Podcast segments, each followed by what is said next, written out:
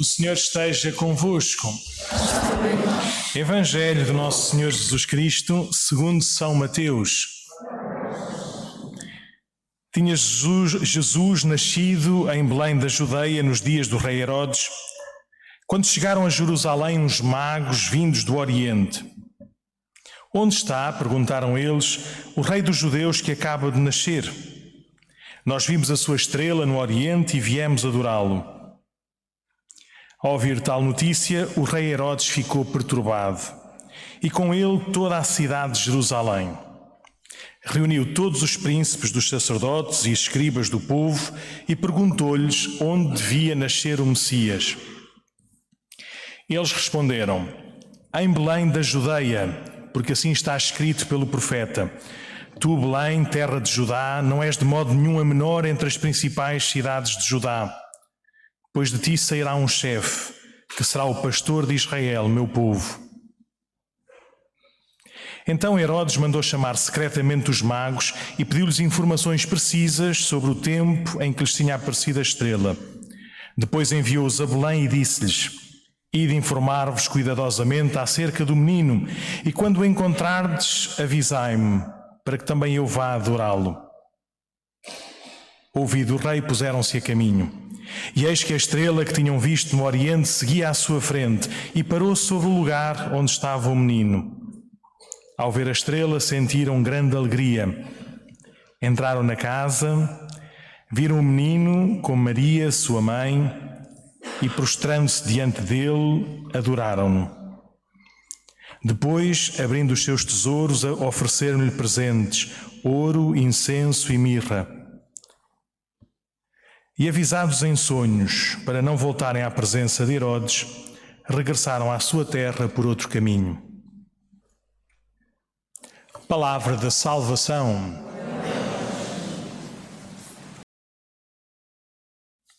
Então, só mais duas coisas sobre esta, sobre esta festa. E nós podemos eh, olhar, eh, meditar, rezar este texto do Evangelho que narra este acontecimento da visita dos magos de muitas, de muitas perspectivas. Por exemplo, eh, e devia ser sempre assim, olhar para os magos e aprender com eles. E quando é que nós podemos ser como os reis magos? Ou quem é que nós vemos à nossa volta que são hoje como os reis magos? Todos aqueles que nunca viram Jesus todos aqueles que não sabem quem é Jesus. Mas usando a sua inteligência, lendo e conhecendo os mistérios do tempo, da ciência, da, da nossa humanidade, parece que desejam, procuram, estão disponíveis para ver quem é, para ver onde está a resposta realmente verdadeira e completa a todo esse desejo de verdade e de vida. Com certeza, desde os mais pequeninos aos mais graúdos, há muita gente à nossa volta que quer mais, que quer melhor. E procura isso em tantos lugares.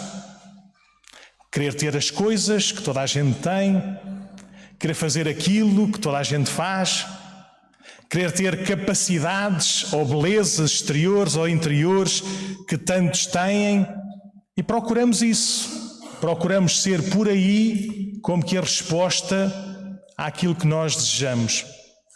Termos mais, parecermos melhor, é? sermos mais capazes.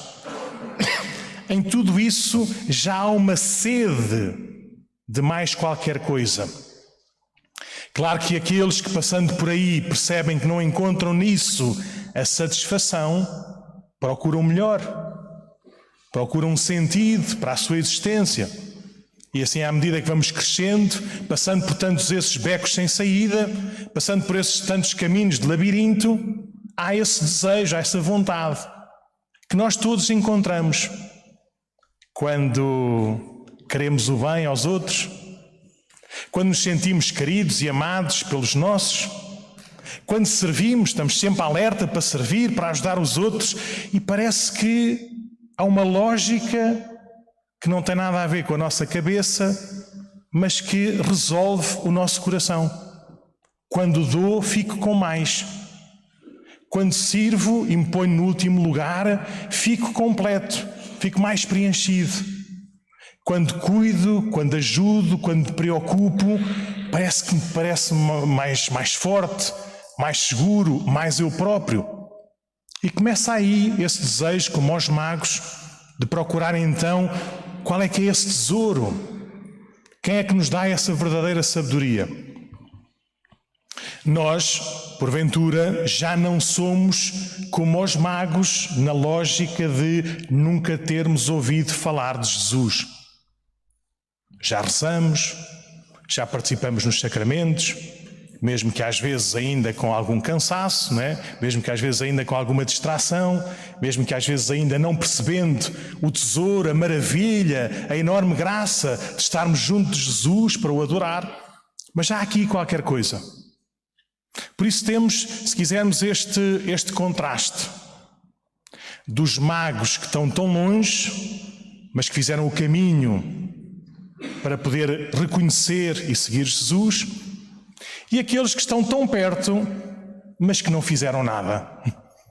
Até sabem umas coisas, lembram-se lá dos príncipes, dos sacerdotes, os escribas do povo, que sabiam toda a Escritura, sabiam de onde devia nascer o Messias, sabiam como é que ele seria, sabiam a catequese, a doutrina toda, mas ficaram na mesma.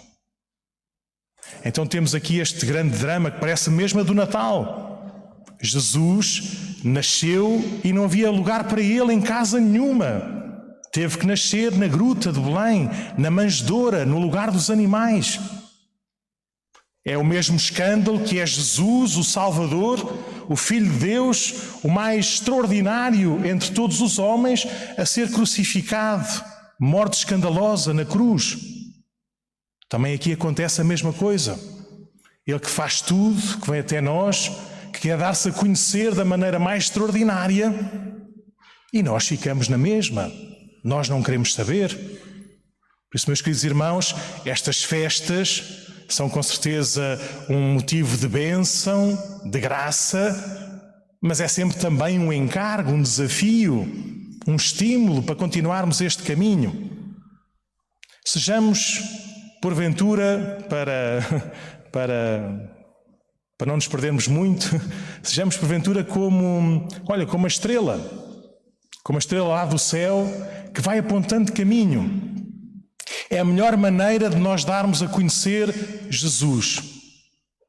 Em vez de uh, levarmos assim como que uma, uma pedra ou um calhamaço assim mais, mais pesado do que a Bíblia e dizemos a toda a gente, olha, leiam isto, vivam desta maneira, está aqui o código todo, né? estão aqui os princípios e as leis, não apenas do escuta, mas de todos os cristãos, toma, façam isto, que nós, pelo nosso exemplo, não porque somos exemplares, não porque somos cinco estrelas, não porque somos melhores do que quem quer que seja, mas porque somos peregrinos, porque queremos ser discípulos de Jesus, porque não queremos ficar indiferentes à presença e à verdade de Nosso Senhor, possamos ser sinal para os nossos irmãos, para os nossos amigos.